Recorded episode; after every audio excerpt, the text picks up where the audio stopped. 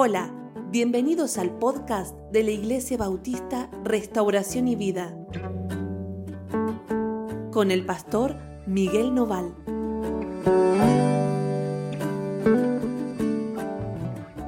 Hola, ¿cómo andan? Dios los bendiga muchísimo. Estamos muy contentos de estar juntos, de compartir esta mañana. Sí, hoy vamos a tener nuestro devocional en el libro de Juan, ¿sí? el Evangelio según San Juan en el capítulo 13 a partir del versículo 12, ¿sí? y vamos a leer hasta el 17. El devocional de hoy se titula El ejemplo del maestro. El ejemplo del maestro. Así que si tenés ahí el, eh, el pasaje a mano, la Biblia a mano, acompáñanos en la lectura. Dice, después de lavarle los pies a sus discípulos, Jesús tomó su manto y volvió a la mesa y les dijo, ¿saben lo que he hecho con ustedes? El Señor, ¿se acuerdan? Se había levantado, se había quitado el manto, se había ceñido una toalla y había comenzado a lavar los pies de los discípulos. Y hablábamos de cómo esto representa eh, aquella limpieza que necesitamos constantemente del camino. ¿sí? Esa, esa limpieza que el Señor debe hacer en nosotros por las impurezas que se van como apegando a la vida. ¿sí? Eh, todo aquello que el mundo nos empieza a dejar y, y que necesitamos quitar de nosotros en esta limpieza que el Señor tiene que hacer. Todos los días debemos venir al Señor para ser limpios. Todos los días. ¿Por qué? Porque estas cosas están allí y se van a quedar si yo no las saco. ¿Está bien? Ahora, eh, luego de haber hecho esto, luego de haber hecho esto, y, si no escuchaste el devocional del sábado, ¿sí? escúchalo, eh, el Señor se vuelve a sentar en la mesa y les pregunta, ¿saben lo que hice recién? ¿Se dan cuenta de lo que hice recién, muchachos? Dice, ustedes me llaman maestro y señor y dicen bien porque lo soy. Bueno, pues si yo, el Maestro y el Señor, les he lavado los pies, también ustedes deben lavarse los pies unos a otros. Y acá el Señor les va a enseñar algo más. Y les dice, fíjense que yo acabo de lavarles los pies a ustedes, siendo yo el Señor y el Maestro. Así que si yo hice esto, ustedes también deben hacerlo. ¿Se acuerdan que el otro día decíamos que en, una casa los que tenían la tarea de lavar los pies eran los siervos, los sirvientes? Ningún dueño de casa se iba a poner a lavar los pies de la visita que había llegado recién, sino que enviaba a un siervo a hacer esa tarea. Bueno, el Señor dice, yo siendo el Señor y el Maestro, hice una tarea de siervo yo me coloqué delante de ustedes y les serví. Así que ustedes deben hacer lo mismo entre ustedes. Deben aprender a servir a sus hermanos. A veces uno dice, bueno, pero pastor, ¿por qué yo tengo que servir? ¿Por qué siempre yo? Vieron, esto pasa con, con los hijos en la casa. Cuando uno le pide a alguno de sus hijos que ayude a uno de sus hermanos, eh, muchas veces aparecen estas quejas. ¿Por qué? ¿Por qué yo tengo que ayudar? ¿Por qué no lo puedo hacer solo? Siempre tengo que andar ayudándolo. Yo tengo mis cosas que hacer y a mí quién me ayuda. ¿Vieron? Estas cosas son normales. Y son normales incluso cuando uno deja la casa. A veces sentimos que nosotros no debemos por qué ayudar a otro que es igual a mí, que se arregle solo. ¿Por qué yo tengo que andar sirviéndolo si no es mejor que yo? ¿Qué es el rey de España para que yo vaya y lo sirva? Bueno, no, no tiene ningún rango, ningún cargo, ni ningún tipo de dignidad mayor para que yo tenga que servirlo, simplemente es mi hermano. Y el Señor se pone como ejemplo y dice, miren, yo siendo el Señor y el Maestro, o sea, siendo más que ustedes, estando por encima de ustedes, les serví. Así que imagínense que si yo hice esto, ustedes deben hacerlo de la misma manera. De la misma forma. Si ustedes sin tener el rango que yo tengo, no pueden servir a sus hermanos, entonces tenemos un gran problema aquí. Nosotros tenemos que entender algo, y es que el Señor nos ha encargado esta tarea. Seamos siervos de nuestros hermanos.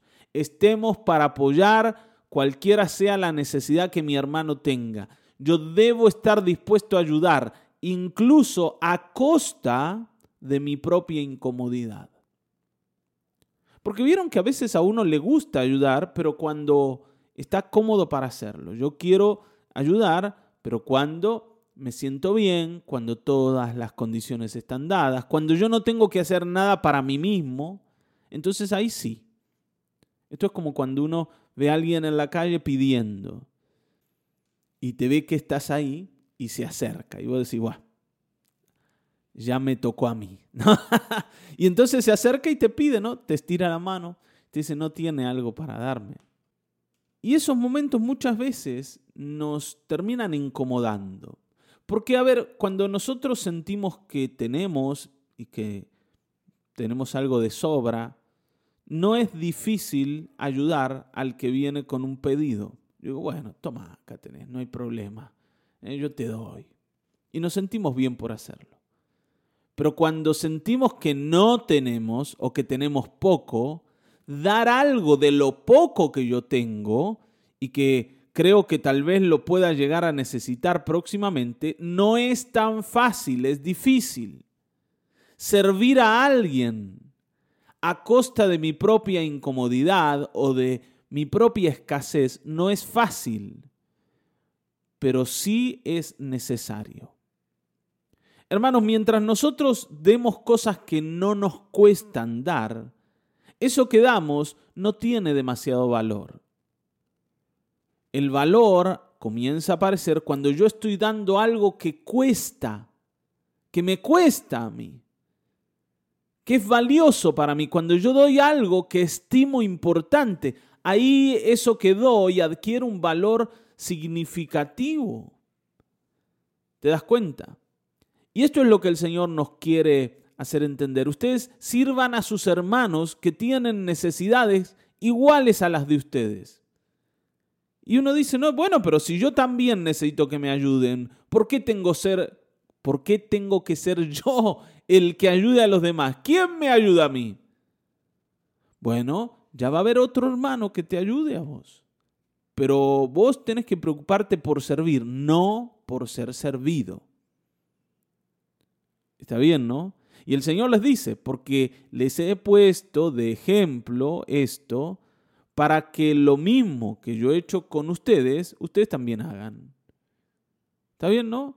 Yo me puse de ejemplo y esto que yo hice, ustedes lo tienen que recordar para entender que si yo el maestro, el que estoy arriba, me humillé y serví a alguien que está abajo, o sea, que es inferior a mí, bueno, ustedes que tienen hermanos iguales deben servirlos.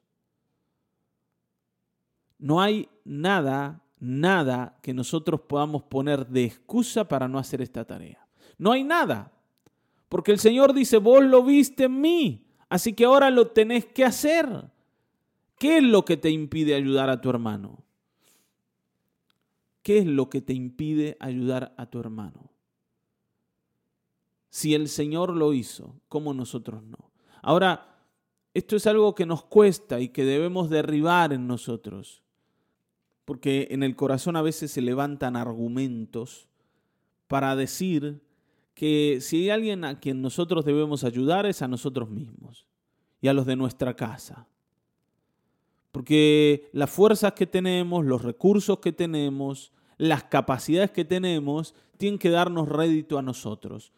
O sea, invertir en alguien más no es ganancia para mí, es pérdida. Cuando yo siento eso, que darle algo a alguien, invertir tiempo, invertir esfuerzo, invertir dinero en otro, es pérdida para mí, bueno, entonces es que yo no he entendido nada y me va a costar mucho seguir a Cristo.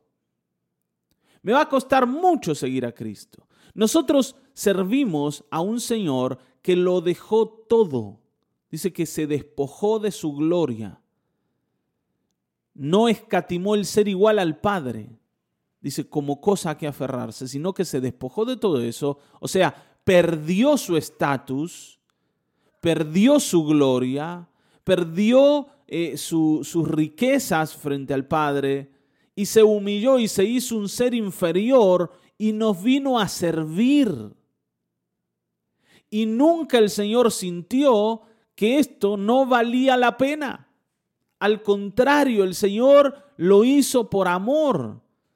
Y el libro de Isaías dice que cuando mire el fruto de su aflicción, de la aflicción de su alma, va a quedar satisfecho, o sea, va a decir, valió la pena todo lo que he hecho. Hermanos, si nosotros no creemos que hay algo para ganar en el servicio a nuestros hermanos, estamos confundidos y difícilmente podamos entender a Cristo. ¿Te das cuenta? Si vos no podés ver el valor que tiene el servicio, no solo para tu hermano, sino para vos mismo, entonces no podemos seguir a Cristo. Y vuelvo a decirte, mientras yo sienta que estoy perdiendo, porque en realidad, a ver, sí estoy perdiendo, estoy perdiendo lo que te dije, tiempo, por ahí dinero, por ahí esfuerzo, pero estoy ganando cosas que valen más que lo que estoy invirtiendo. Estoy ganando la vida del otro. Y no hay nada más valioso que las personas. ¿Está bien, no? No hay nada más valioso que las personas. Entonces, mientras yo invierto algo, estoy ganando algo mucho mayor. Mientras no pueda entender esto, difícilmente yo pueda ser un discípulo del Señor. Y si hoy tenés problemas con esto de servir a tus hermanos, bueno, es tiempo de empezar a reflexionar que estás siguiendo a un Señor que ha hecho esto para mostrarte el ejemplo y que vos hagas lo mismo, para que vos lo imites. Y dice, de cierto, de cierto os digo, versículo 16, el siervo no es mayor que su Señor, ni el enviado es mayor que el que lo envió. Si saben estas cosas y las hacen, serán bienaventurados. O sea, ustedes no son más que yo. El siervo no es mayor que su Señor, el enviado no es mayor que el que le envió. Así que si yo hice esto, ustedes no tienen una oportunidad para negarse a servir a sus hermanos no tienen ningún tipo de estatus para decir, yo no debo servir. Si el maestro se puso en la piel del siervo, yo también debo hacerlo porque no soy mejor que él. Al contrario, ¿te das cuenta? ¿Te das cuenta? Si el patrón se fue y se metió en el barro, yo debo meterme en el barro también. Si el Señor se arrodilló y se ciñó una toalla para lavar los pies de sus discípulos que son menos que él, yo no tengo ninguna oportunidad para negarme, debo hacer lo mismo. Y esto no se trata de ganas. Bueno, pastor, lo que pasa es que yo no tengo ganas. Tampoco de que tu hermano te inspire a servirle. A veces uno dice, bueno, lo que pasa es que él no se lo merece. Lo que pasa es que él no hace nada para que a mí me agarren ganas de servirlo, porque eh, siempre me hace las cosas difíciles, me hace la vida imposible. Y tal vez, sea, tal vez sea verdad, ¿no? Tal vez sea verdad que el otro no hace nada para ganarse ese servicio. Pero aquí no se trata de lo que el otro hace. Se trata de que yo imite al Señor. Yo debo servir a mi hermano porque el Señor quiere que yo haga esto y porque Él me ha mostrado el ejemplo, no porque mi hermano se lo merece. Porque si empezamos a evaluar a ver quién se merece y quién no se merece, bueno, también estamos equivocados y errados. ¿Se entiende, no? El Señor no lavó los pies de sus discípulos porque ellos lo merecen. Él lo hizo porque era necesario y como ejemplo para nosotros. Así que, aunque yo no tenga ganas y mi hermano no se lo merezca, mi tarea es servir. E incluso más. No solo el Señor hizo esto como un ejemplo para nosotros, para que digamos, ah, mira, sí, sí, ya, ya vamos a aprender a hacer lo mismo. No, no, yo estoy obligado a hacer lo mismo. Sí, estoy obligado. ¿Por qué? Porque si el Señor lo hizo, todos aquellos que están bajo el Señor deben hacerlo. No servir a mi hermano es decirle a Cristo Jesús, yo no quiero caminar tu camino. ¿Te das cuenta de esto, no? No servir a mi hermano es decirle, Señor, a mí no me interesa el estilo de vida que me estás enseñando, yo quiero hacer otra cosa. Pero si nosotros reconocemos a Cristo como nuestro Señor, no tenemos oportunidad de decirle que no al Señor o decirle que no a un hermano. ¿Te das cuenta? Y dice, ustedes sepan que si hacen esto van a ser bienaventurados. O sea, van a ser siempre personas dichosas y felices y completas y nunca van a perder nada por servir al otro. Entendamos esto, hermanos. Yo no pierdo nada, nada, nada que no me traiga una ganancia mayor. Yo no voy a invertir tiempo sin recibir réditos de esto. Y no estoy hablando de que el otro ahora se va a quedar comprometido conmigo para después ayudarme cuando yo lo necesite, aunque eso es verdad. Lo que estoy diciendo que la alegría de servir y de imitar al Señor ya es suficiente ganancia. Y la idea de poder ayudar a alguien que te mira y ve en vos un hermano, ya es suficiente ganancia, aunque el otro tal vez no tenga la oportunidad de devolverte el favor. ¿Te das cuenta? Yo tampoco puedo andar con una libreta anotando, ¿no? A ver, hoy, que es 18 de octubre del 2021, ayudé a Juanito. Ah, pero ojo, acá encontré que el año pasado también lo había ayudado a Juanito. Y hace cinco años también, y tengo anotado acá, y hasta ahora no me pagó todas las ayudas que le di. No, no me devolvió el favor. Y no solo Juanito, acá está Rosita, está Guillermito, ¿no? Está acá el almacenero, que también un día lo ayudé a levantar la cortina. Y cuántas cosas, ¿no? Ahí hay en esa libretita anotadas, favores que le hemos dado a la gente y que seguimos como esperando que un día nos los devuelvan. Yo no puedo vivir así. Hay personas que viven así.